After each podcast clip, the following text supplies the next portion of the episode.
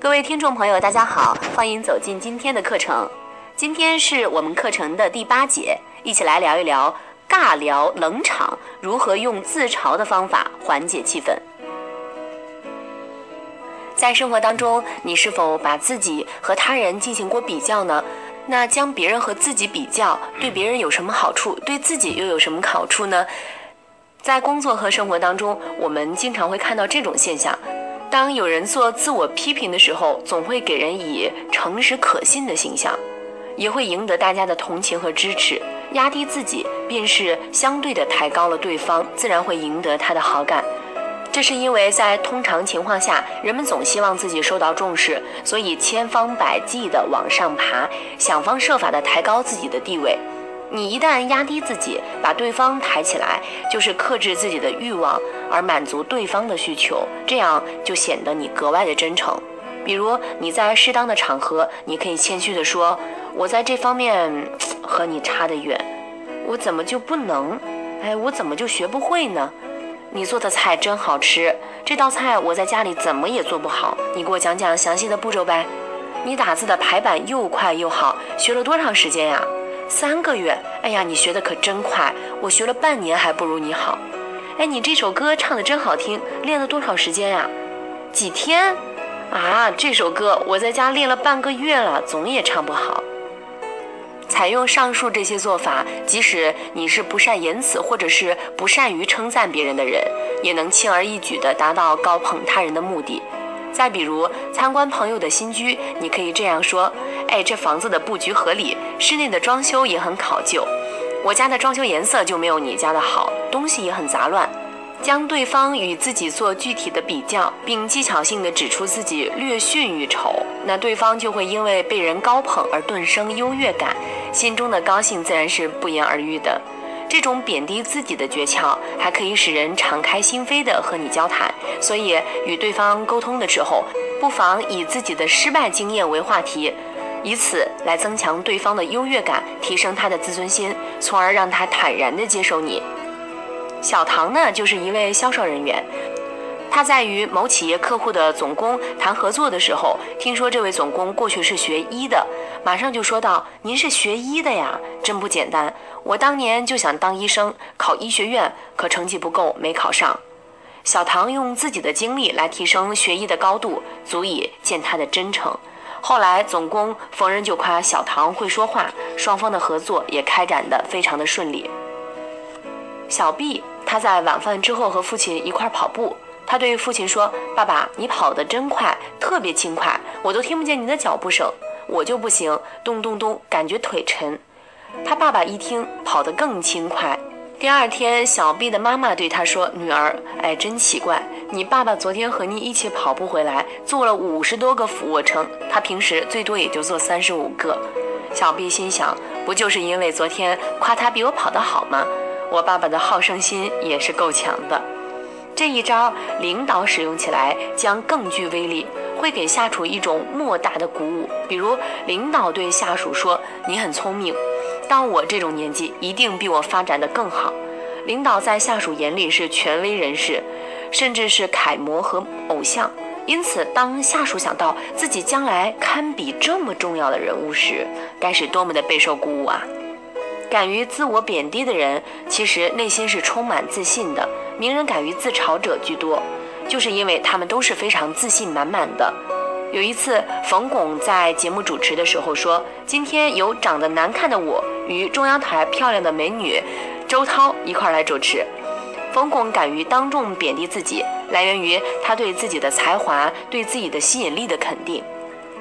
一个自卑的人是不会当众贬低自己的，你也不能当众挤兑他，否则他就会挤兑你。而一个成功而且自信的人，却不怕善意的玩笑。我们常见小品演员拿成功人士来开涮，被挤兑的名人一般都不会生气，因为他知道开他的玩笑，说明他还是有一点名气的。美国总统林肯豁达大度，才华出众，但是他的相貌确实不敢恭维。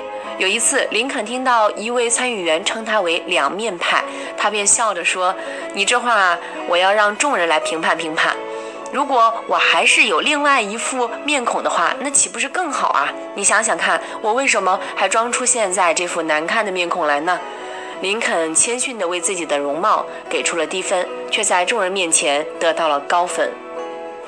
相信大家小时候都玩过跷跷板，那其实谦虚就像跷跷板一样，你在这头压低自己，就能将远端的对方抬起来，在上面站得住吗？站不住。必然会压下来，再把你抬上去。哎，哪里哪里，其实你也很优秀。这就是谦虚的妙处。谦虚意味着尊重对方，它是人际关系的润滑剂。生活当中，人们经常在做比较，事与事要比，人与人也要比。每一个人内心深处都是希望自己能够赢过别人的，获得优越感。所以，当你强调对方高的时候，就满足了他的虚荣心，也赢得了他的好感。有一位社会学家曾经做过一个实验，他一共找来四个人做测试，一个人很有才华，而且讲话过程当中没有失误；第二个人呢是很有才华，只是在讲话当中碰翻了杯子；第三个人才华中等，讲话过程当中没有失误；第四个人才华中等，讲话过程当中也碰翻了杯子。想想看，哪一个人最受欢迎呢？第一个人表现出色。但他并不是最受欢迎的，最受欢迎的是第二个人，其次是第一个人，然后是第三和第四。你才华极高，一旦出现意外失误，就会使被你比下去的人在无关紧要的事情上占了风头。这不仅满足了他们的虚荣心，也减少了他们对你的敌意。所以，如果你拥有较高的才能，拿自己的一个缺点来开玩笑。或者呢，是出现一个意外的失误，会使你更受欢迎。比如说，美国的一名电影明星接受中国电视记者采访，当被问到他抱什么样的想法进入好莱坞的时候，他说自己在好莱坞待了好多年，但不是当演员，而是当女招待。他大胆地承认了自己以前的平凡和曾经有过的失败，结果赢得了阵阵掌声。成功者身上的光环会让周围的人黯淡无光，所以成功人士常常会遭到他人的妒忌，而谦虚的人呢，往往可以消除别人对你的这种敌意。因此，当你春风得意的时候，千万不要在无关紧要的小事上争强好胜。这个时候的谦虚和恰到好处的去露一些怯，会使自己更受欢迎。那些聪明的名人都是这样做的。许多名人在写自传的时候，经常回忆自己当年的惨状，比如说刚来北京时住地下室，见不到阳光，连吃饭都是问题。读到此处，你会顿生好感。人们总是同情弱者，当看到明星也有弱点，也和自己一样有苦恼的时候，心中也会生一些同感，从此就是更加的去支持他。百川汇海，是因为海的低姿态。饱满的麦穗总是垂低着头，自然界里也不乏这样的现象，人生更是如此。谦虚的人生才是丰盛的人生。人非圣贤，孰能无过？没有人一生不犯错误的，关键是对待错误的态度。你虚心地承认了自己的错误，也就等于满足了对方高人一等的这种心理，他将会更加宽容地来对待你。戴尔·卡耐基先生在《人性的弱点》这本书当中所讲述的亲身经历，也许会给你带来一些启发。他这样写道：“我住的地方在大纽约的地理中心点上，但是从我家步行一分钟就可以到达一片森林。春天的时候，黑草莓丛的野花白白一片，松鼠在林间筑巢育子，马草长到高过马头。这块没有被破坏的林地叫做森林公园。”它的确是一片森林，也许跟哥伦比亚发现美洲那天下午所看到的没有什么不同。我常常带雷斯到公园里散步，它是我小波士顿斗牛犬，它是一只友善而且不伤人的小猎狗，因为我们在公园里很少碰到人。我常常不替雷斯系狗链或者是戴口罩。有一天，我们在公园里遇见了一位骑马的警察，他好像迫不及待地要表现出他的权威。你为什么让你的狗跑来跑去，不给它系上链子或者是戴上口罩？他训斥我。难道你不晓得这是违法的吗？我轻柔地回答说：“哎呀，是的，我知道。不过我认为它不至于在这儿咬人。”你认为不会，你认为不会，法律是不管你怎么认为的。它可能在这里咬死松鼠，咬伤小孩儿。